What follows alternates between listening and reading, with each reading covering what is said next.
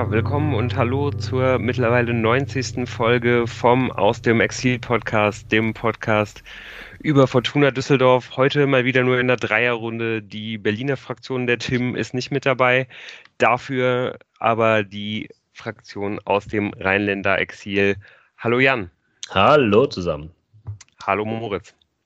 Guten Abend und ein fröhliches 90 Ole. Ja, ich sehe schon, äh, die, die, Stimmung ist ganz hervorragend. Äh, ja, der Unterschied, den jetzt diese eine Woche mit den beiden Siegen gemacht hat, ist ähm, ja durchaus groß und hier auch den fröhlichen Gesichtern im Chat deutlich anzusehen. Äh, ich bin der Lukas übrigens und ähm, ja, meine Laune ist auf jeden Fall auch ziemlich gut, denn es gilt heute für uns, ähm, ja, den zweiten Sieg der Fortuna innerhalb von einer Woche zu besprechen.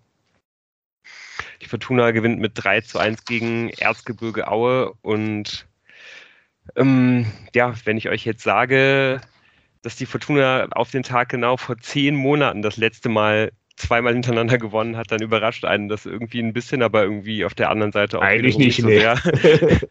genau, aber es ist trotzdem schon krass. Und also das ist so eine gefühlte Wahrheit, die dann halt auch einfach Wahrheit ist, würde ich sagen.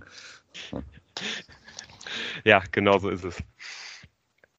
Und ja, auf jeden Fall nimmt die Fortuna diesen extrem großen ähm, äh, ja, Matchball halt irgendwie an und gewinnt dieses wichtige Kellerduell gegen Aue mit 3 zu 1 und ja, vertraut dabei ähm, ja erstmal mehr oder weniger auf dasselbe Personal, ähm, auf das sie auch gegen, gegen Schalke gesetzt hat. Ähm, ja, André Hoffmann fiel aus, wurde von Christoph Klara ersetzt, aber sonst ähm, glaube ich auch keine besonders große Überraschung in der Startelf, oder? Ja, aber was kann man daraus irgendwas ableiten? Also kann man daraus ableiten, dass Tune eher gerade noch so ein bisschen auf den Trainerfaktor setzt und vielleicht Selbstbewusstsein und es läuft gerade Momente mitnehmen will? Oder traut er den Einzelspielern, die er aufgestellt hat, tatsächlich sowohl gegen den favorisierten FC Schalke 04, wo man wahrscheinlich selber weniger Beibesitz hat, als auch gegen Erzgebirge Aue, die sich sehr wahrscheinlich reinstellen werden, quasi. Das finde ich ja schon interessant, dass er hat gar nicht, das sind zwei sehr, sehr gegensätzliche Gegner. Ähm, und er vertraut einfach auf das gleiche Personal. Er hätte ja auch einfach ähm, mit Tanaka eine Möglichkeit gehabt, da einen Spieler reinzubringen, dem man jetzt vielleicht auch mal eine, eine Sicherheit bei einem tiefstehenden Gegner zutrauen könnte. Ja, wobei, also ich glaube, allein die, die paar Minuten, die man Tanaka dann heute noch mal gesehen hat, die er auf dem Feld stand, da war er, glaube ich, dreimal ja. am, am Ball und hat irgendwie dreimal den Ball verloren. Ja. Zeigt irgendwie auch, dass eigentlich gerade das genau in die entgegengesetzte Richtung geht. Und bei, bei Kuba ist es ja auch so, dass ähm, ja eigentlich jetzt mit jedem Spiel mehr er irgendwie immer mehr bei der Fortuna anzukommen scheint und wie auch, glaube ich, gerade die, die Tune ihm zudenkt und auch so Bodka. Also auch bei so Bodka finde ich es auffällig, dass er jetzt in diesem Zweiermittelfeld zum ersten Mal eigentlich in so einem Zweiermittelfeld halt irgendwie ähm, ja komplett sicher wirkt und da irgendwie genau seine Rolle gefunden hat. Also in diesem, in diesem 4-4-2, das die Fortuna da ja spielt, ähm, kommt es ja eigentlich vor allem darauf an, dass die, dass diese, dass, dass, dass Sobotka und Kuba einfach nur unglaublich viele Meter machen und ähm, das, das kommt den beiden zugute. Und ehrlich gesagt würde ich jetzt gerade Tanaka so weit von der ersten Elf wegsehen, wie eigentlich in der ganzen Zeit, äh, seit er bei Fortuna ist, noch nicht. Ich ja, wo, ja, bitte mal. Hm, ähm, auf deine Eingangsfrage, Jan, dazu. Ähm, also Tune selber sagt ja, das hat er vor vom Schalke-Spiel und auch jetzt oder nach dem Schalke-Spiel und auch jetzt nochmal ja auch gesagt, äh, Leute, ich bin hier noch nicht so lange ich habe mir ein paar Videos angeguckt und lerne die Leute gerade kennen. Ähm, ich muss mich da erstmal auf das Trainerteam auch verlassen und auf die Videoanalysen. Also ich kann mir gut vorstellen, äh, auch weil es einfach so sagt, äh, dass das jetzt noch ein bisschen dauert, bis er irgendwie das Gefühl hat, er kennt den Kader ein bisschen besser und ähm, so lange setzt er dann vielleicht auch auf den Trainereffekt. Ich frage mich, ob die Skills-Videos der Düsseldorfer Scouting-Abteilung aus so einem merkwürdigen scheiß Techno unterlegt sind ähm, und Daniel Tune einen nicht enden wollenden Ohrwurm im Ohr hat, weil er hat ständig irgendwelche Skills-Videos der Scouting-Abteilung auf den Laptop bekommen hat äh, wo er sehr viele andere Botzek-Grätschen hoffentlich gesehen hat. Aber ja, okay, das, das, das äh, erklärt sich mir. Wobei ich interessant die, finde. Die guckt ja. er, glaube ich, nach Feierabend dann halt privat. Die Adam Botzek-Grätschen. er macht aber auch die, die, die Fenster erstmal zu im Hotel. So, den Vorhang vor und dann wird Adam Botzek angeguckt, wie er weggrätscht. Ähm, also, ja, aber ich finde es interessant bei den beiden Piotrowski und, und Sobotka, also die sind ja nicht auf einer Linie stehend, äh, sondern gerade im eigenen Ballbesitz soll ja Piotrowski viel höher stehen und dann hat quasi in die, das hat er ja wirklich gut gemacht, ähm, in diese Räume stoßen, die ja, die halt so ein bisschen in den Außenräumen reingeht, also wo Reihe, wo eine Reihe quasi äh, frei, frei läuft und halt Zimmermann Anspielstationen bietet. Hin wieder macht Sobotka das aber auch. Und das ist schon ein interessanter Fakt, dass es halt trotzdem so stabil ist. Weil ich hätte ja gedacht, wenn man das macht, dann gerät man da schnell in Probleme. Eventuell muss man sagen, dass das Spiel gegen Aue noch nicht der richtige Test dafür war, für Stabilität in, der, in dem zentralen Mittelfeld, weil Aue wirklich sehr schlecht war heute. Da aber musste man schon sehr viel dran arbeiten, dass man irgendwie Probleme bekam. Musste man schon einiges selbst für tun. Ja, ich glaube, das muss ich jetzt auch noch, da muss ich jetzt auch irgendwie nochmal direkt irgendwie äh, das nochmal einwerfen, dass ich jetzt eigentlich ja auch so ein bisschen Sorge habe, dass wir hier vielleicht jetzt aufgrund dieser beiden Spiele halt irgendwie die Fortuna und irgendwie auch Tune vielleicht ein bisschen überbewerten, weil sowohl Schalke als auch Aue sich wirklich so dermaßen schwach präsentiert haben. Also das hat bestimmt daran gelegen, dass die Fortuna auch viel gut gemacht hat, aber ich war auch einfach genau wie bei Schalke letzte Woche, dieses Mal eigentlich fast noch mehr echt entsetzt, wie wenig Intensität irgendwie mhm. auch reingebracht Krass, hat. Also dafür, dass es für die um eigentlich wirklich um die allerletzte Chance ging, sich halt mhm. irgendwie nochmal in dieser Saison irgendwie festkrallen zu können.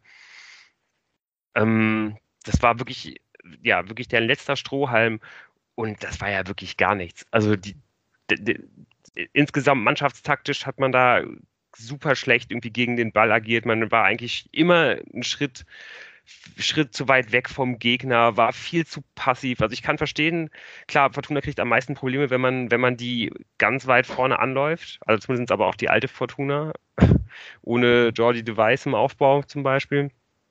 Ähm, und wenn man halt irgendwie nicht top eingespielt ist, dann ist es natürlich extrem gefährlich, wenn man das macht. Also kann ich sehr gut verstehen, dass Aue sich dann doch dagegen entscheidet, um nicht die, um nicht so viele Lücken zu lassen. Aber auch das, das, das Mittelfeldpressing, was sie dann gespielt haben, also das war ja, da, da war ja wirklich gar nichts. Da, da war ja Nein. gar kein Biss dabei. Das war ja wirklich, also das war ganz, ganz wenig und wenigstens das, was ja irgendwie auch Hänsel eigentlich vorher angekündigt hatte, dass man da beißen, kratzen, spucken will und hart äh, spielen will. Und ich meine, Händel immerhin hatte, hat halt in kurzer Hose gecoacht, wie, wie man sich das ja dann auch eigentlich wünscht von so einem Auer-Trainer, um da ein Zeichen zu setzen.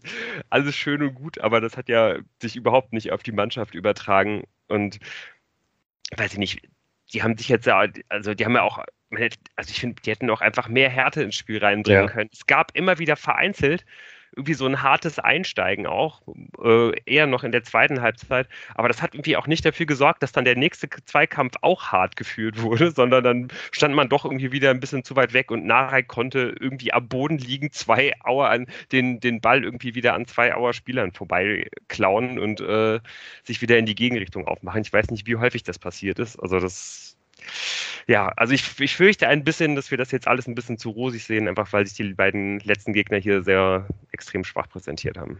Ja, gerade diese Mittel, Mittel, ja, Mittelachse da, so Wodka und äh, Piotrowski, was die an Platz hatten, und das ja. würde ich nämlich auch nochmal unterstützen. Sobotka hat ja quasi auch den Ballverteiler dann gemacht. Und wenn du dem ein bisschen stärker auf dem Fuß stehst, dann pfeift erstens, dass der Schiedsrichter vielleicht, aber du kriegst halt keine gelbe Karte, wenn du das im Mittelfeldkreis machst. Und du nervst so Wodka halt dadurch und nimmst halt Fortuna diesen Mittelweg, der ja einfach super gut lief. Also der Ball lief ja auch zum Beispiel durch die Mitte durch, wo du das, das hast du ja seit Ewigkeiten nicht gesehen, weil da halt auch Platz ohne Ende war. Ähm, und du dann halt, wenn du schon äh, den Platz hast, auch dann über eine Reihe und rechts wirklich exzellent in die Schnittstellen gekommen bist. Aber Moritz, ich habe dich jetzt äh, hart unterbrochen. Nee, ich möchte nur, nur ähm, leise widersprechen, ähm, was das Schalke-Spiel angeht. Ich glaube, ähm, da hat Fortuna einfach die Intensität so hochgelegt, dass äh, Schalke dann irgendwie kein, also da war Schalke einfach komplett genervt. So und ich würde nicht einfach nur sagen, Schalke war halt super schlecht, sondern äh, da hat die Fortuna für gesorgt, fand ich. Also ich fand so.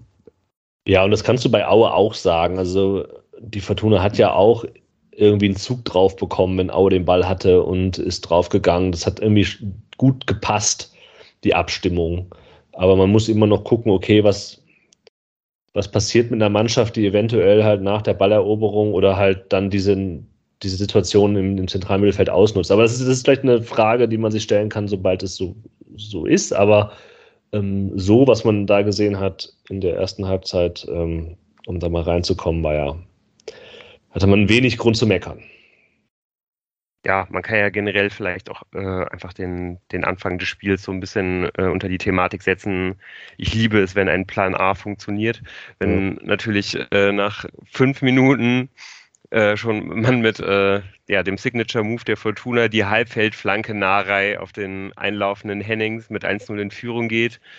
Ähm, ja, dann spielt es sich natürlich irgendwie auch einfach insgesamt ein bisschen leichter. Der kann man ja auch nochmal sagen, macht die Fortuna natürlich auch alles gut, aber dass Narei da eben auch so viel Platz bekommt, ähm, ja, weiß ich nicht. Also da, da muss man einfach auch, glaube ich, näher, näher beim Mann stehen, als wenn der Ball dann erstmal in der Luft ist. Das ist eben dann auch so ein Move, was einfach Hennings richtig gut macht immer. Finde ich, wenn er dann wirklich voll mit Tempo halt diesen Ball attackiert und den dann auch schön ins lange, lange Eck, äh, ja, mit dem Kopf weiterleitet, das ist einfach stark. Übrigens auch und, nächstes Jahr.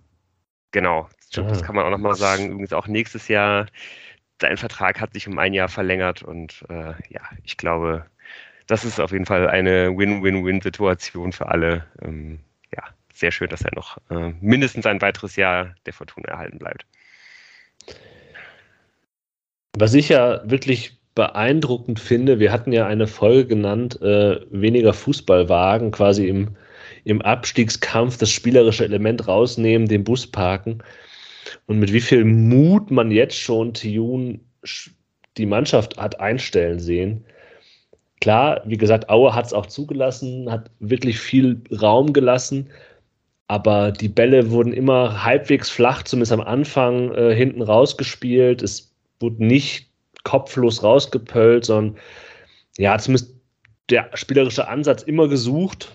Ähm, dann den, den, den Weg versuchen, irgendwie Gincheck mit reinzubringen, der dann nochmal ablegen kann, auf Außen legen kann. Auch das hat halt sehr gut geklappt, zum Beispiel beim 1-0. Das geht ja erst über Gincheck, der dann auf Piotrowski weiterlegt. Ähm, ja, der Plan A, den du ansprichst, Lou, wirklich ganz, ganz ausgezeichnet. Nur das halt dann das einzige Kriterium, ist ja so ein Luxuskriterium fast schon, dass man da nicht mehr nachlegt nach dem 1-0 ähm, und die Chancen nicht nutzt, die man hat.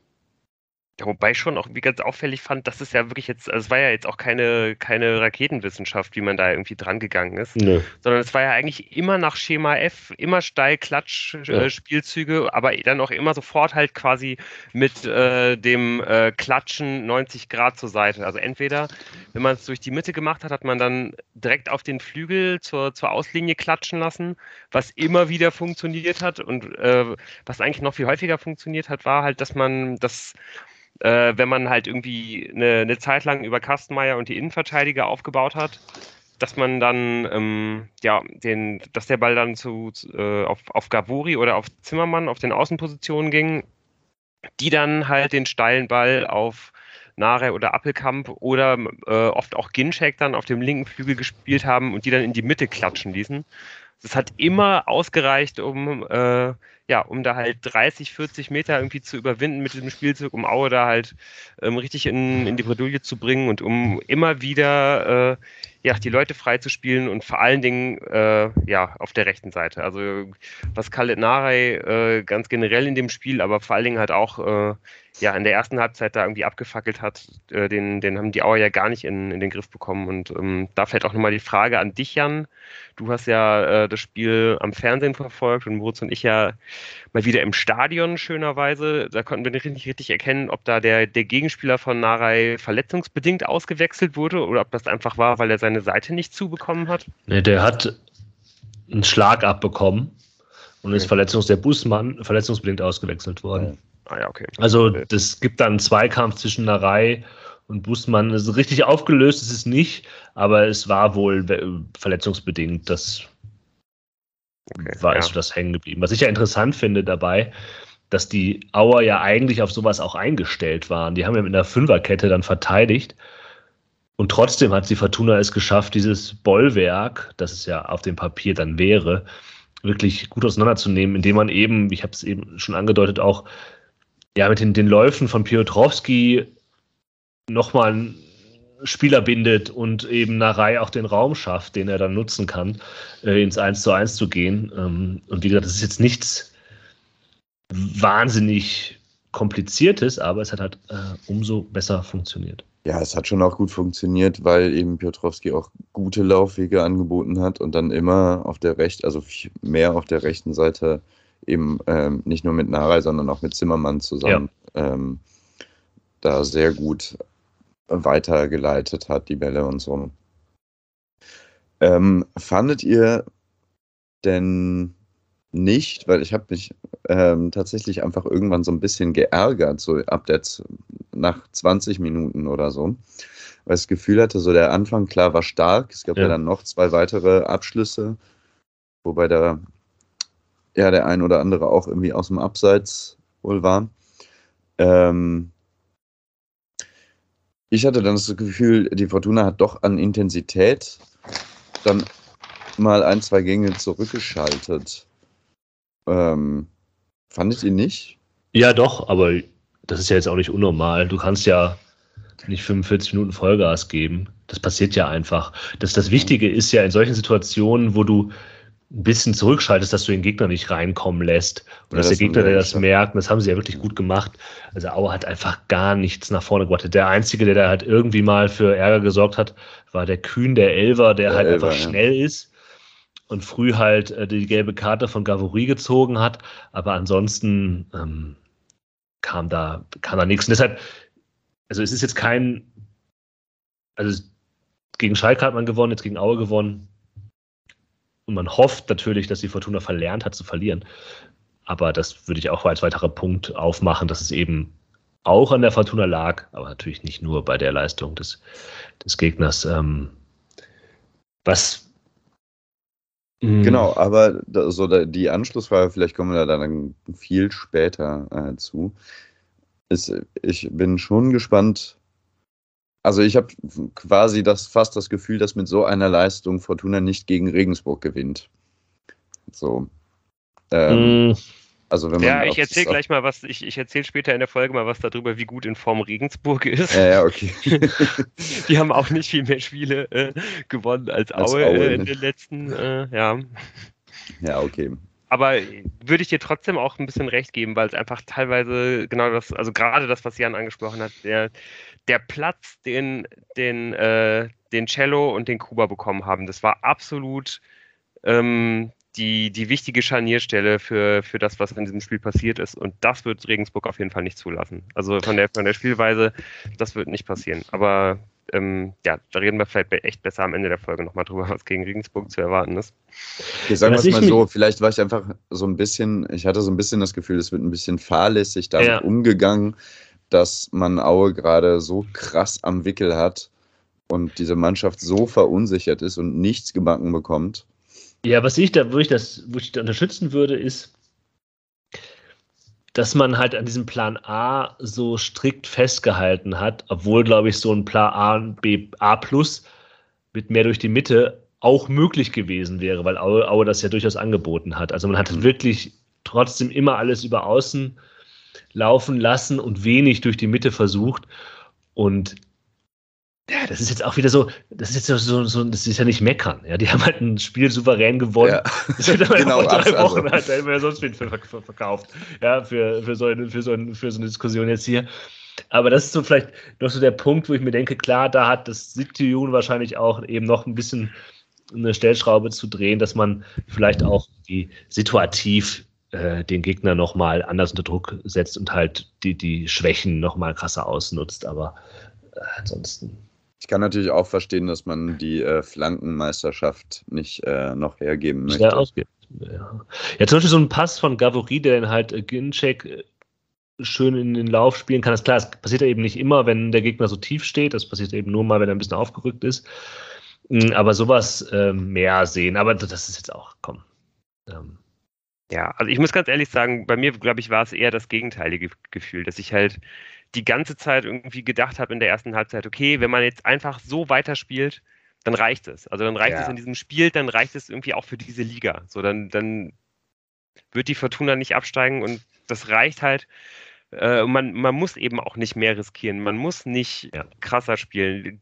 Das bisschen wenig Fußball, was man da hat, das reicht halt.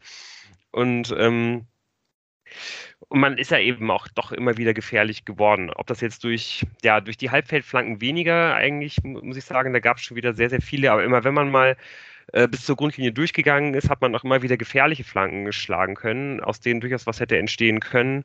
Es gab ganz früh ja die von Moritz schon ange angesprochenen Steckpasssituationen, irgendwie wo dann, glaube ich, einmal Nare und einmal Ginczek äh, halt irgendwie ja eigentlich schon auf 2-0 stellen müssen und aber insgesamt hat mir einfach auch dieser, ja, hat mir auch einfach die Abwehr gut gefallen, dass man einfach dachte, da kommen die, da kommen die Auer halt niemals durch, so und als sie dann doch mal irgendwie was verbocken da, nämlich in der 37. Minute, wo äh, Georgie Device halt irgendwie wegrutscht und Kühn dann da vorbeigeht, äh, ja, dann schießt er den halt einfach drüber. So, und weiß ich nicht, also ich glaube. Ja, so einfach drüber vor, hat er vor, geschossen, sondern, weil vor halt ein paar Wochen wäre der halt irgendwie noch abgefälscht worden und wäre halt trotzdem irgendwie reingegangen. Naja, aber so einfach hat er nicht drüber geschossen, sondern halt nach Reihe hat ja seinen Defensivsprint gemacht und ihn dann noch gestört.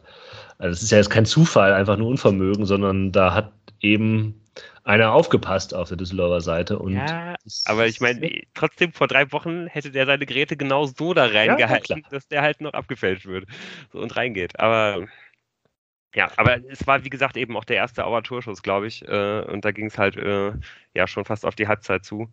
Und solche Chancen wirst du halt irgendwie letztendlich immer irgendwann mal äh, ja halt irgendwie abgeben müssen. So. Und der Chancenplus war auf jeden Fall ganz weit irgendwie auf der Seite der Fortuna und ähm, ich glaube, wenn es da jetzt irgendwie 2-3-0 zur Pause gestanden hätte, wäre es auch komplett okay gewesen. Trotzdem sind wir ja wahrscheinlich auch alle so ein bisschen mit diesem Gefühl in die Pause gegangen, zu denken, Mensch, so schlecht wie Aue war, das hätte man längst schon, ähm, ja, vielleicht nicht entscheiden, aber doch so ein bisschen vorentscheiden können, das Spiel. Und man sagt dann sowas wie, ja, wenn sich das nicht nochmal rächt und so weiter und so fort, klar, wie das halt eben so ist. Ich finde es bemerkenswert, also jetzt vielleicht nicht nur auf die erste Halbzeit bezogen, sondern schon so aufs gesamte Spiel. Vielleicht sage ich es auch später, aber eigentlich, ich sage jetzt einfach jetzt. Das, was wir ja sehen, was Tiyun da geschafft hat, eben weißt, weil du das ja auch so schon so sagst, Lu, mit Plan A funktioniert, es ist ja eben nicht ein hochkomplexes neues System da aufziehen, sondern was er geschafft hat, ist, dass der Kader eben die individuelle Qualität, die er ja hat und von dem wir ja immer gesagt haben, dass er sie hat, also vielleicht nicht um aufzusteigen, aber halt ganz sicher nicht um abzusteigen, dass er das, dass er das jetzt gerade aus diesem Kader rausholt. Dass er es schafft, die Spieler, die er hat und die er auch neu dazu bekommen hat, ja, also Daniel Ginczek zum Beispiel hat wieder ein sehr gefälliges und gutes Spiel gemacht nach vorne, hm. die, die wirklich optimal einzusetzen, mit einer Ausnahme. Aber ähm, zu der kommen wir vielleicht im Laufe der zweiten Halbzeit nochmal. Aber das finde ich ja eben das, was, was ich nicht so richtig erklären kann. Also ist das einfach so ein psychologischer Effekt oder habt ihr da eine Erklärung? Also ich glaube weiter als bis äh, mir halt irgendwie zu erklären, dass es irgendwie psychologisch besser funktioniert, komme ich da auch nicht so richtig, weil das, vielleicht hat es wirklich einfach was mit der, mit der Ansprache gegenüber der Mannschaft zu tun, dass man halt irgendwie die einfachen Sachen irgendwie besser vermitteln kann, dass, dass die Spieler einen genaueren Plan haben, äh, ja, wie sie miteinander was in welchem Zeitraum tun können und was nicht. Und äh, aber ja, woran es letztendlich liegt, können wir, glaube ich, alle nicht beantworten, weil wir, weil wir nicht beim Training dabei sind, weil wir nicht in der Kabine dabei sind. Aber ja, wie gesagt, also ich kann mich da nur wiederholen, ich, ich kämpfe wirklich stark mit mir, das nicht, nicht über Psychologie zu erklären. Ja. Und halt mit dem Faktor wie Daniel Ginczek. Das würde ja jetzt der Friedhelm Funkel-Interview, wenn Preußer Funkel-Interviews geben würde, was er nicht tut, ja, würde er ja sagen, ja, mit dem Ginczek hätte ich das auch geschafft. Den wollte ähm, ich eh schon lange, wollte ich den. Lange habe ich schon immer auf ja. dem, ja, ich habe den ja schon in jungen Jahren, habe ich den ja schon, ja, am Tennisplatz in Krefeld habe ich immer schon gesagt, hier, der Ginczek, da ist ein guter. Ähm, es stimmt aber schon. Also natürlich spielt, ist das halt ein Faktor, den, der, den Ginchek reinbringt, den es so nicht gab vorher. Früher hat das hat halt einfach dann Rufen Hennings gemacht. Ohne ja, also so ganz klar, man, man hat sich einfach ganz klar in diesem Mittelkorridor vorne und hinten, also jeweils in den Strafräumen halt krass verstärkt. Ja. Ne? Also Ginchek, der so wie es bisher aussieht, ähm, auf jeden Fall, also wenn er, wenn er diese Leistung halt so bestätigen kann, dann war das richtig gut, den, den für zweieinhalb Jahre hier nach Düsseldorf zu holen. Ähm, das könnte sein, dass wir an dem noch sehr viel Freude haben werden. Das fände ich richtig, richtig klasse. Und ja, ich muss ihn jetzt nochmal loben, weil er gerade echt dabei ist, zu meinem neuen Lieblingsspieler zu werden. Jordi Device, ich finde den so toll. Also der, der ist, das, das ist im, im Stadion, ist, ist der wirklich noch viel eindrucksvoller als, äh, als am, äh, am Fernsehbildschirm, finde ich. Der, der strahlt halt eine dermaßen Ruhe aus und auch gleichzeitig, weiß ich nicht, also der ist ja wie so derjenige, von dem halt alle auf dem Platz wissen, wenn es zu einer Kneipenschlägerei kommt. Der macht halt jeden auf dem Platz kalt, ist halt egal. Und äh, so einen halt äh, dabei zu haben, mit dem Kader zu haben, finde ich gut. Und ja, und das Flanke ist quasi eine Kneipenschlägerei. Jeder Ball in den eigenen Strafraum. Ja, wer hätte das gedacht, dass ein zweikampfstarker Linksfuß-Innenverteidiger dieser Mannschaft irgendwas bringen würde? Niemand. Ja, das muss man aber auch mal sagen. Und der ist halt auch wirklich fußballerisch nicht so schlecht. So, ne? nee, also wenn er sich mal nach vorne ja. einschaltet, äh, sieht das alles immer relativ gefällig aus. Der kann halt auch mal eine vernünftige Flanke schlagen, wenn, wenn sich das halt irgendwie ergibt. Der, äh, der ist im Aufbauspiel halt gut. Also der ist jetzt nicht derjenige, der, der einen krassen, linienbrechenden Pass über 30 Meter äh, bis, bis, bis in den Halbraum vorne reinspielt. Aber die Pässe sind auf jeden Fall so gut, dass ich sogar sagen würde, er ist der beste Aufbauspieler, äh, den die Fortuna in der Innenverteidigung hat. Und ähm, das ist einfach auf so vielen Ebenen ähm, hat sich die Fortuna da äh, jetzt halt einfach zusätzliche Qualität reingeholt. Auch bei Gavurika, glaube ich, auf den kann man auch nochmal äh, hinweisen, ähm, der ja auch im Winter erst geholt wurde. Auch der hat einfach die Qualität auf der Linksverteidigerposition, vor allen Dingen die defensive äh, Qualität massiv erhöht. So, also das, das sieht für mich in vielen Punkten jetzt so aus, als ob man ja da halt jetzt eben die, ja, als ob man es da geschafft hat, die, die riesigen Baustellen, die man da im Sommer gelassen hat, ähm, jetzt mindestens im Winter halt irgendwie zu schließen. Ja, ja und ich, mhm.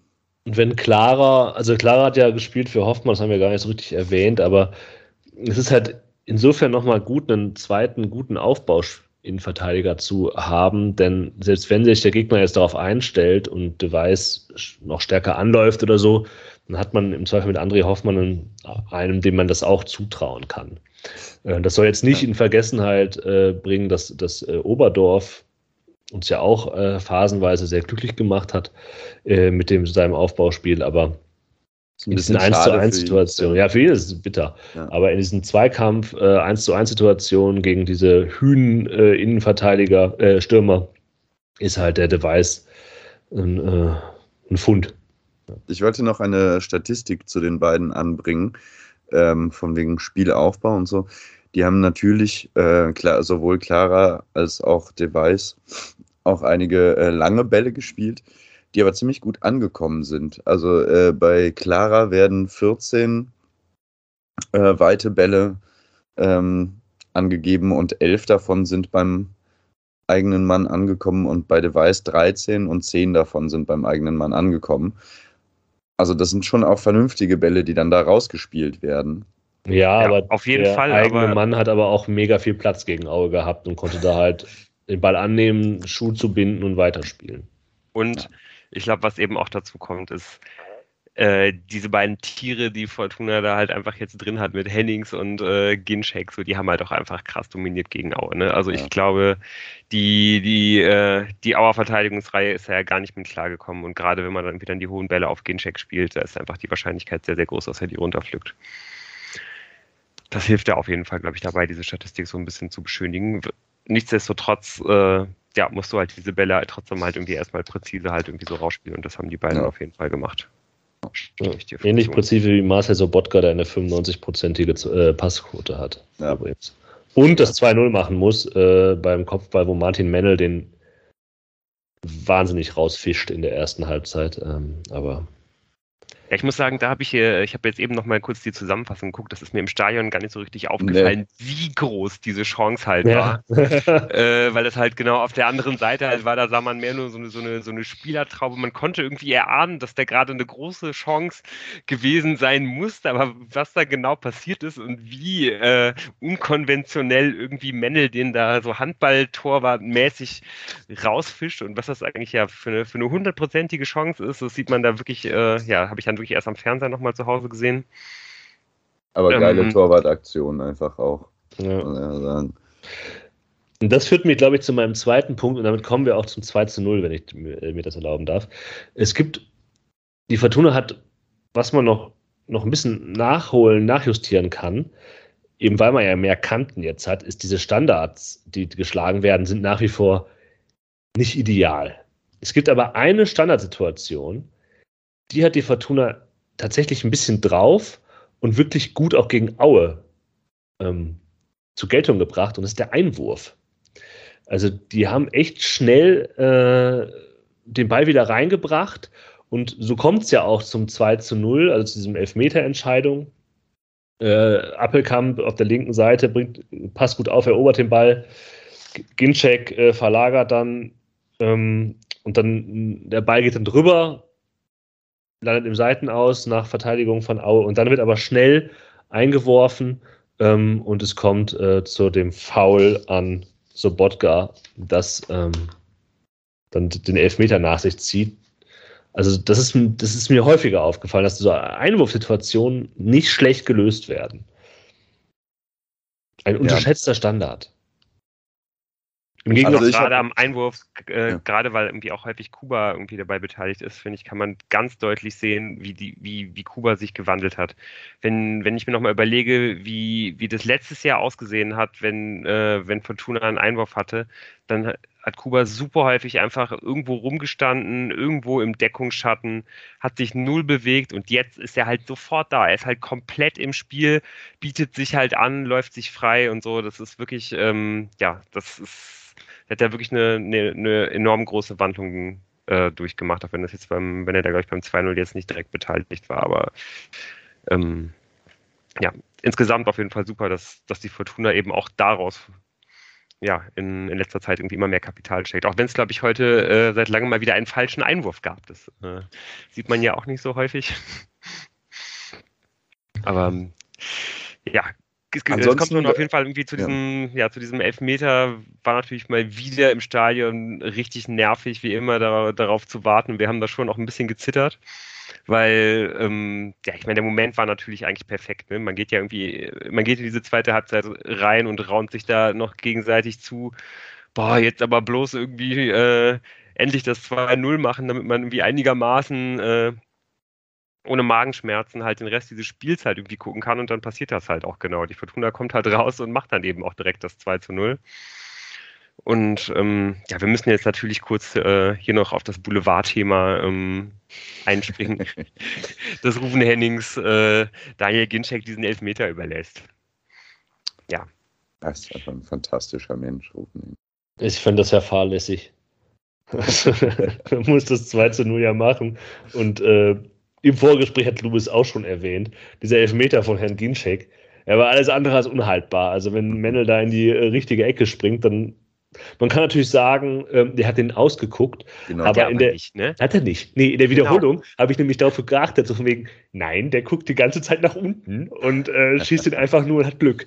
Ja, ja. Ähm, also, naja, das ja, nächste Mal vielleicht doch wieder rufen, Hennings. Obwohl der, einmal, für einmal ja. war es jetzt eine gute Idee, weil es funktioniert hat, aber eigentlich fand ich das auch nicht so besonders toll, weil es echt eine ganz, ganz wichtige Situation war und bei Hennings denkt man halt so, ja gut, Hennings schießt halt eh rein und auch, weiß ich nicht, Ginczek, ich hätte irgendwie auch gedacht, dass der halt eigentlich einen viel besseren Elber schießen würde. Ich dachte, der ballert den halt wirklich ja.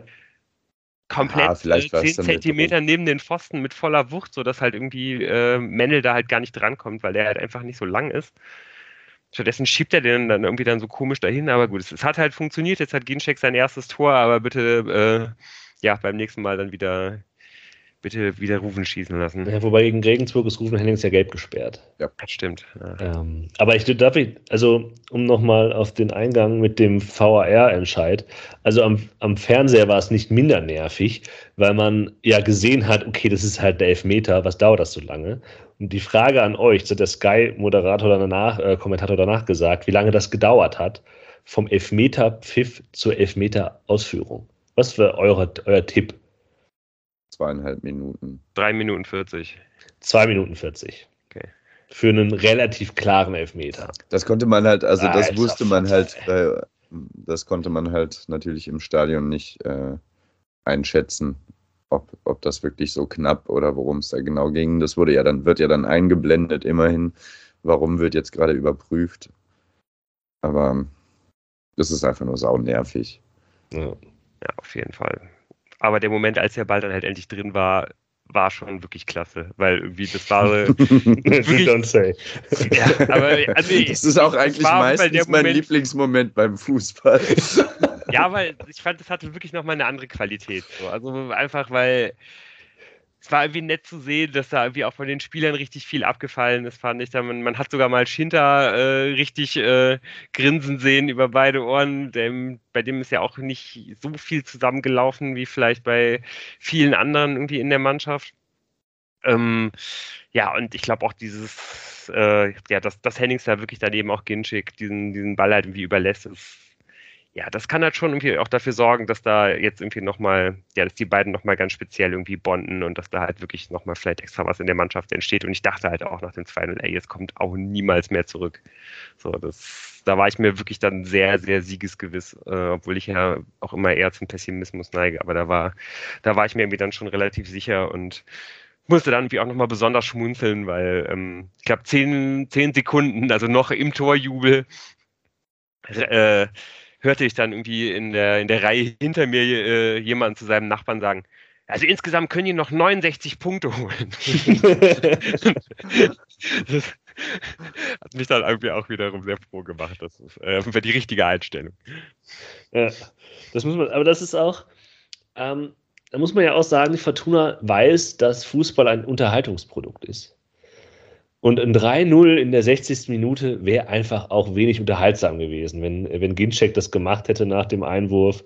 Äh, also deshalb verzieht er auch, weil er halt weiß, nee, man muss die Spannung hochhalten. Dann verflacht das Spiel ja auch relativ lange, ohne dass Aue irgendwas gebacken bekommen hätte, sondern die Fortuna hat es kontrolliert. Und ich finde es ja eigentlich, auch das, auch das ist ne, weniger Fußballwagen die hören ja nicht auf, sondern die, die spielen ja tendenziell schon aufs 3-0 und nicht, okay, jetzt geben wir Aue den Ball, wir führen 2-0, jetzt soll niemand was machen. Eigentlich grundsympathisch.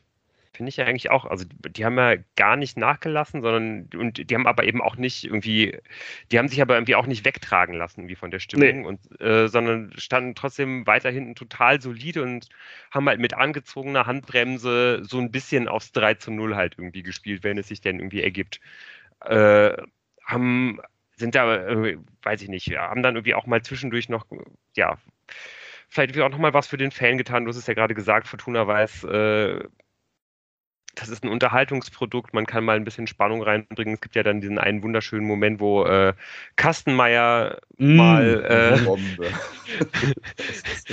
das Publikum ein bisschen unterhält, kommt da sehr weit aus dem Tor raus und äh, überlupft dann halt irgendwie den ersten Auer-Spieler äh, mit einem hohen Flugball und äh, wartet dann wirklich in aller Seelenruhe, wie der Ball halt runterkommt, einmal auftippt neben dem äh, zweiten Auer, der kommt und dann gewinnt er halt einfach mit einer Nonchalance dieses Kopfballduell mit Ruhepuls 35 köpft er dann irgendwie diesen Ball halt irgendwie weg. Also das, das war wirklich schon erstklassig, aber ich glaube, äh, ja, bei uns auf den Rängen schon einmal so ganz kurz das Herz stehen geblieben. Ja, weil du halt weißt, dass der das genauso nonchalant macht, wenn es halt böse schief geht. halt in der, ist in der, der Geschichte nicht immer. Nonchalant den Ball aus dem Netz. Ja. Äh, ich möchte euch aber widersprechen, übrigens. Ich habe durchaus das Gefühl gehabt, dass sie ähm, nachgelassen haben und dass sie, ähm, dass allein Aue daran schuld war, dass, also ich meine, sie haben ja dann sogar das Tor geschossen, Anschlu den Anschlusstreffer. Ähm, es gab dann so ein paar Situationen, es waren nicht viele, aber es gab dann so ein paar Situationen, wo plötzlich vor allem zum Beispiel Zimmermann, ähm, aber auch andere ähm, einfach den Auern viel zu viel Platz gelassen haben, die Auern nicht angegriffen haben, die Ballführenden, und äh, die zu Flanken kommen lassen, die in den 16er reinmarschieren haben lassen und so. Und das fand ich schon, dass man da irgendwie, also ja, das war halt fahrlässig, fand ich. So, so ein bisschen hat man sich doch einfach entspannt ja. Ja, vielleicht schon irgendwie so ein bisschen, ne? Also ich glaube, wenn man sich dann irgendwie auch anschaut, wie das 2 zu 1 ja, fällt, genau, erst, ja. erst kurz vorher hat man, weiß ich nicht, auch wieder eine von diesen vielen Gelegenheiten, wo man äh, auch irgendwie auch mal wieder unter Druck setzt und ähm, ja, wieder eine gute Angriffssituation hat, kriegt dann einen guten Freistoß aus dem, aus dem rechten Halbraum und dann sieht man ja schon bei der Ausführung vom Freischuss, den Hennings äh, dann da ziemlich unmotiviert irgendwie verzieht. Da ist einfach nicht die letzte Konzentration bei beim, beim Schuss. Und dann geht es ja eigentlich sofort weiter. Aue macht den Abstoß. Und ähm, ja, genau wie du sagst, die Fortuna ist halt einfach überall irgendwie so einen Schritt zu spät, ein bisschen zu weit weg. Und ähm, ja, schafft es dann halt irgendwie selber mit einer Halbfeldflanke aus dem äh, vom linken Flügel halt irgendwie in den, in den Strafraum zu kommen. Und ja, äh, Uwoso dreht sich dann da ziemlich gut um, also mit einer guten Bewegung, wie ich finde, um, um Gavuri herum, auch wenn er sich da echt ein bisschen übertilpeln lässt, aber macht er schon auch sehr gut. Und eigentlich dachte ich irgendwie auch noch, während äh, Uwoso dann halt irgendwie äh, abschließt, den hat, den hat Kastenmeier, weil das sind eigentlich immer diese 1 zu 1 mhm, Bälle, mm, wo ja, man immer denkt, okay, eigentlich sicheres Tor, aber Kastenmeier hat die dann. Ja, den hat er halt leider nicht gehabt. Ähm, Ihr wisst schon, das wievielte Tor von Uwusu das war in der zweiten Liga, ne? Na klar. Ja, okay. Glückwunsch dazu. Ja, aber das immerhin das war das halt jetzt nicht das 0-1 von Auer. Das stimmt, Auch das, das ist der Tune-Effekt. Die Spieler, die ihr erstes Tor jemals machen in der Liga, machen nicht mehr den Siegtreffer gegen die Fortuna, sondern höchstens nur den Anschlusstreffer. Eine Entwicklung, die ich nur gut heißen kann. Ja, und was ich auf jeden Fall auch total gut fand, war, dass die Fortuna sich, da, also es war ja ein bisschen klar, dass Au danach äh, dann schon irgendwie nochmal ein bisschen aufkommt, aber dass die Fortuna sich trotzdem nicht aus der Ruhe hat bringen lassen, sondern einfach so weitergemacht hat. Also es gibt dann, Boah. ja, es gibt dann noch diese eine Chance, wo dann, wo dann mhm. Kastenmeier irgendwie nochmal halten muss, aber trotzdem also da habe ich die Fortuna auch diese Saison schon ganz anders erlebt in, in ähnlichen Spielsituationen. Und auch in der vorletzten, nee Quatsch, vorvorletzte hm. Saison war das, wo die immer ständig in der Schlussminute noch einen bekommen haben. Ne? Ähm, ja, auf jeden Fall macht die Fortuna dann ja schon auch eigentlich direkt weiter. Hat dann irgendwie ganz kurz nach dem 2-2 sag mal diese Ecke, wo De Weiß äh, ganz knapp am langen Eck irgendwie vorbeiköpft und ähm, ja, also ich habe einfach so vom, vom Chancenplus, der geht es dann schon auch komplett in Ordnung und das dann irgendwie letztendlich dann auch noch dieses 3 zu 1 halt fällt. Äh, ja, beschreibt ja auch einfach nochmal, glaube ich, ganz symptomatisch, was da an dem Tag passiert ist. Und da sieht man auch, Narei kann halt einfach nochmal komplett bis vorne durchsprinten und sein Gegenspieler, äh, die Nummer 3, ich weiß jetzt gerade nicht, wie er heißt, der ihn eigentlich direkt von Anfang an halt irgendwie aufnimmt an der Mittellinie, kriegt dann sogar noch Unterstützung, hat, müsste deswegen eigentlich sogar noch den, den kürzeren Weg zum eigenen Tor haben, aber schafft es halt trotzdem äh, nicht, obwohl Narei halt irgendwie noch den viel längeren Weg hat, da irgendwie mit ihm mitzuhalten, weil er einfach komplett platt ist und deswegen fällt dann eben auch dieses Tor.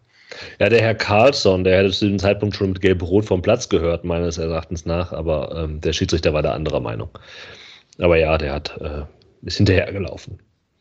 Hat ja auch ähm, Tune in der Pressekonferenz sehr positiv hervorgehoben, dass er diesen Lauf noch macht, dass er eben nicht das Foul annimmt äh, vom Auer, sondern eben bis zur Grundlinie durchstößt, um dann eben Rufen Hennings sein Karma-Konter-Tor, ähm, wie das Tune ja nannte, im, Aus, im Karma-Austausch gegenüber dem Ginczek überlassenen Elfmeter darf dann Rufen Hennings äh, ein Rufen Hennings-Tor machen, schön mit der Hacke es wird, glaube ich, es wird auch einfach gar nicht mehr in irgendwelchen Tor des Monats Wahlen aufkommen, weil man das ja schon, schon so oft gesehen hat. Man kennt es. Man ja. kennt es einfach. Ja. Irgendwann ist auch der, der Charme eines Hackentors ist einfach nicht mehr da. Und wenn man Fortuna Düsseldorf lange genug verfolgt hat mit Rufen Hennings, dann ist es auch einfach nicht mehr so. Ja. Generell ja, trotzdem ein schönes Tor, kann man ja, sagen. Ja, ja. Das ist ein gutes Tor. Auf jeden Fall. 3-1 gewonnen. 3-1 gewonnen. Ähm, ja, das muss man vielleicht auch nochmal hervorheben, wie wichtig dieser Sieg halt ist. Ne? Also damit jo. steht man jetzt elf Punkte vor Aue und Ingolstadt und ähm, mittlerweile sogar auf dem 13. Tabellenplatz. Wir mussten da selber, äh, auch am Ende des Spiels waren wir ein bisschen überrascht davon, dass Fortuna jetzt so weit oben war, zumal ja auch einfach alle Vereine rund um die Fortuna gepunktet haben, die, glaube ich, gegen die Tabellenplätze 1 bis 4 gespielt haben. Äh, die Mannschaften äh, auf den ersten vier Tabellenplätzen haben da, glaube ich, äh, drei Punkte aus vier Spielen gegen Fortunas Konkurrenz geholt. Vielen Dank nochmal für die äh, ausgiebige Schützenhilfe. Muss Fortuna jetzt alles wieder selber machen, aber das ist eben das Schöne, dass die Fortuna jetzt auch wieder in der Lage ist, sich um sich selber zu kümmern. Und, ja, es liegt ähm, halt an der, an der äh, Tordifferenz. Also es ist ja äh, knackeneng vom 16. bis zum 12. Platz, ne? Das sind drei Punkte. Ähm, aber das, man sieht eben, dass die Fortuna bei den Vereinen da unten drin schon vielleicht so ein bisschen der unnatürlichste von denen ist, die da rumschwimmen, weil, weil die Tordifferenz eben so ist, dass sie auch ein bisschen höher stehen könnte. Von den Punkten her, die sie jetzt nicht hat. Ähm, aber ähm, das, das ist, ist so, aber trotzdem wird es noch ein, ein, ein bisschen was sein, die, die 69 Punkte, auf die muss man schon kommen. Ja. Sonst kannst du dir das wirklich abschminken mit dem Aus. Die Saison man, muss man auch über Daniel Thune nachdenken, eigentlich, wenn er 69 Punkte nicht erreicht. Denn ein Spieler hat er ja noch nicht zur Blüte verholfen. Schinter Appelkamp. Ähm, wollen wir drüber reden oder lassen wir es einfach jetzt sein? Ja, also ich habe äh, das Gefühl, dass wir da wahrscheinlich auch nächste Woche genauso drüber reden können werden, weil ähm, ich, ich nicht so richtig sehe, wie sich da jetzt irgendwie was ändert, weil er mhm. eigentlich mhm. Appelkamp die ganze Saison schon mehr oder weniger so spielt, wie er jetzt spielt. Mhm. Ähm, generell ist er jetzt, glaube ich, so dieser Tune-Fußball, würde ich jetzt sagen, ist da, da ist generell einfach mhm. weniger mhm. Platz für Leute, ähm, die halt so, ja, so dieses, dieses Stärkenprofil Shinta Appelkampf, Ao Tanaka haben, sondern es geht ja viel mehr um äh, ja, halt eben diese Steilklatschbälle, Physis, äh, direktes Spiel nach vorne, äh, Arsch rausstrecken und so weiter und äh, Ball sichern. Lange Bälle, Kopfbälle und so. Und ah, ich, ja, ich ich würde wirklich vielleicht sogar vorschlagen, dass wir da einfach nächste Woche oder übernächste Woche drüber reden, weil ich nur nicht so richtig sehe, dass, äh, ja, dass, dass das Thema verschwinden wird. Ja, das ist auch mein Verdacht. Hat auf jeden Fall deutlich frustriert gewirkt, Shintam. Ja, ihm ist auch nicht viel gelungen in den Momenten, wo er dann, dann doch mal da war. Das mag aber eben dann auch die berühmte, dass eben der psychologische Effekt, der bei den anderen durchschlägt, bei ihm nicht so wirkt, weil er checkt, dass es in, beim neuen Trainer in dem System und der Spielweise, wie du das ja eben andeutet, noch nicht den Platz für ihn gibt.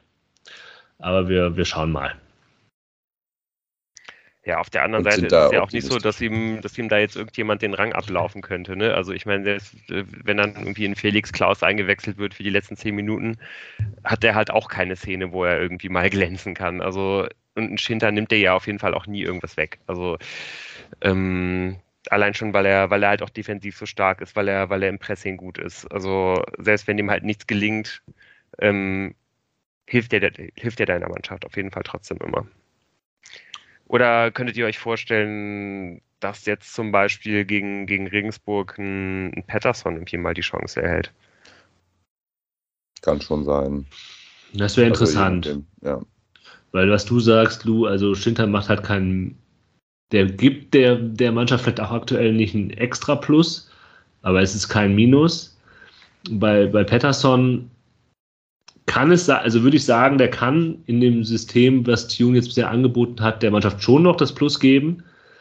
Aber ihm ist das Risiko, dass da halt irgendein Schindluder getrieben wird, ähm, eben auch hoch. Da weiß ich nicht, ob der Trainerstab das Risiko eingehen wird. Aber theoretisch wird es schon passen.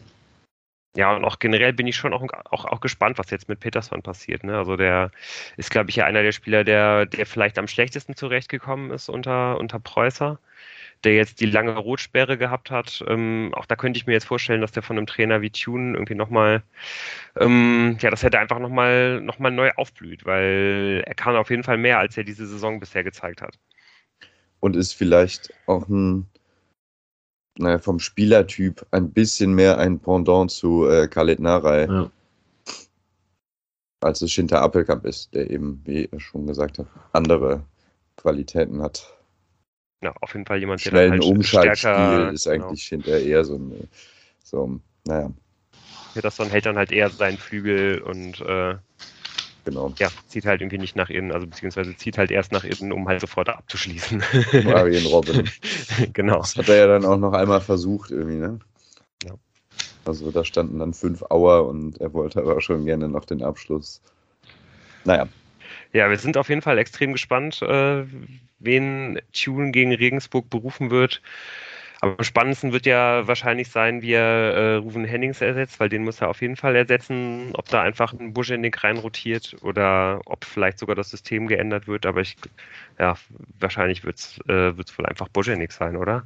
Ja. Aber ja, frage ich euch vielleicht irgendwie auch jetzt nach dem kleinen Blick auf die Regensburger nochmal, wie eben schon angekündigt. Ähm, die Regensburger kommen auch nicht unbedingt ähm, mit einer fetten Siegesserie. Äh, jetzt aus den, aus den letzten Partien. Man äh, lag ja in der, in der Hinrunde lange sehr, sehr gut im Rennen. Es wurde ja nach dem ersten Viertel der Saison sogar schon, ähm, ja, teilweise natürlich halt irgendwie eher aus Journalistenkreisen, äh, ja, wurde mal an den Aufstieg gedacht, äh, die Regensburger wurden extrem überhyped. Das Team von Mersat Selim Begovic konnte sich da auf eine sehr, sehr hohe Effizienz äh, in der Chancenverwertung verlassen. Man hatte sehr gute Sta äh, Standards und war vor allen Dingen auch ähm, ja eben sehr gut eingespielt, weil es sehr, sehr wenig Wechsel äh, in, der, in der Sommerpause gab. Da, das ist der Mannschaft wirklich äh, extrem zugute gekommen. Da hat man sehr viele Punkte geholt und ja, Mannschaften wie Schalke 04 auch teilweise sehr hochgeschlagen. Allerdings ist mittlerweile die Regression zur Mitte eingetreten und ähm, ja, die Regensburger befinden sich mittlerweile im, im freien Fall und trudeln immer weiter, mittlerweile sogar Richtung Abstiegskampf. Und nachdem man jetzt aus den letzten acht Spielen nur drei Punkte geholt hat, also man hat von den letzten acht Spielen sieben verloren, ähm, liegt man mittlerweile nur noch fünf Punkte vor der Fortuna. Das heißt, wenn die Fortuna dieses Spiel gewinnt, könnte man sogar einfach noch eine weitere Mannschaft quasi zu sich runter in den Keller reißen. Und ähm, diese Möglichkeit sollte die Fortuna vielleicht nicht vorübergehen lassen, weil gut in Form sind die Regensburger wirklich nicht. Sie setzen eigentlich auf dasselbe System, was, was schon Achim Bayerlotzer eingeführt hat, als äh, Selim Begovic noch sein Co-Trainer war. Man spielt ein 4-2-3-1 mit Ball, das dann äh, zu einem 4-4-2 gegen den Ball wird, wo dann der, der Zehner nach vorne rückt und den, ähm, und den Mittelstürmer unterstützt beim Anlaufen. Man setzt auf diesen klassischen Raba-Pressing-Ansatz, wo man sehr hoch presst, ähm, ja, halt einfach in einem, in einem 4-4-2 ähm, versucht, viel Chaos zu stiften, versucht äh, viel auf, äh, auf zweite Bälle dann einfach zu gehen, schlägt die im, im Aufbau auf den Ball einfach hinten raus, ähm, auf, auf Albers, der Mittelstürmer, Tank vorne drin, der dann, der dann ablegt und dann sollen die schnellen Außen nachrücken. Und ja, wie gesagt, das hat am Anfang der Saison häufig sehr gut funktioniert. Mittlerweile tut es das nicht mehr so besonders. Ähm, ja, das Prunkstück der, Lever, äh, der, der Regensburger in dieser Saison ist ganz klar die, die Doppelsechs. Das ist einmal Benedikt Gimba, äh, der, der rustikale Teil und der spielerische Maxim Besuschkow. Und ähm, ja, für die offensiven Flügel ähm, hat man auch zwei sehr interessante Spieler, die, die beide eine sehr gute Saison spielen, jeweils ausleihen können. Einmal Jan-Niklas Beste von Werder Bremen und Sabret Singh von Bayern München. Ähm, dieses Mittelfeld ist eigentlich das, was, was die Regensburger bisher durch die ganze Saison getragen hat und auf die kann man auf jeden Fall mal genauer schauen. Ähm, ich würde sagen, in der Abwehr und im Sturm ist es, äh, ja, sind die, sind die Regensburger eher im unteren Durchschnitt besetzt äh, im Vergleich, was die zweite Liga so zu, zu bieten hat, aber das kann das Mittelfeld eigentlich immer ganz gut kaschieren.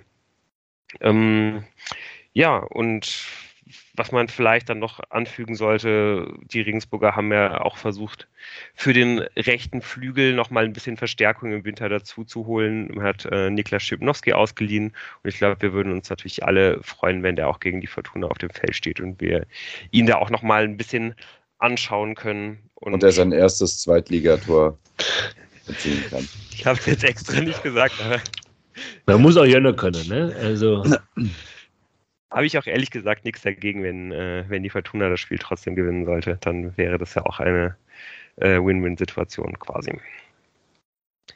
Ja, ja also ich, wir haben ja eigentlich eben schon so ein bisschen äh, drüber geredet. Ich, ich, glaube, wir rechnen alle nicht damit, dass da das großartige Wechsel von Tune kommen werden, glaube ich.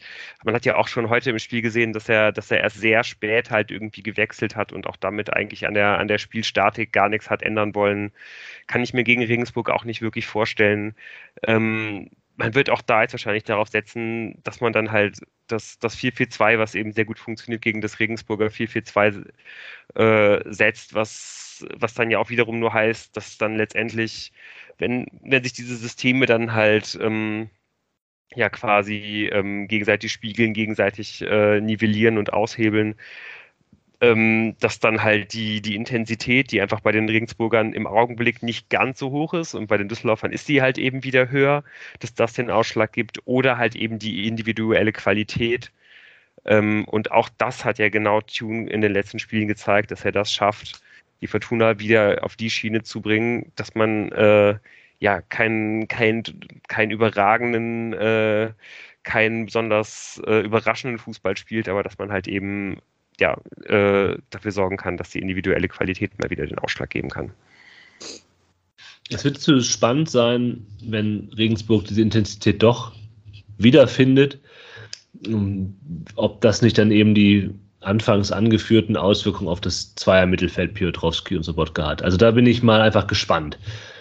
Ich will das gar nicht jetzt nicht irgendwie unken oder halt irgendwie was schwarz an die Wand malen, sondern ich will einfach mal sehen, wie, ob das jetzt tatsächlich nur an Aue lag, dass die so souverän auftreten konnten oder ob sich bei denen wirklich, also Sobotka hat ja eigentlich eine gute Saison gespielt und diese Saison gespielt, auch unter Preußer.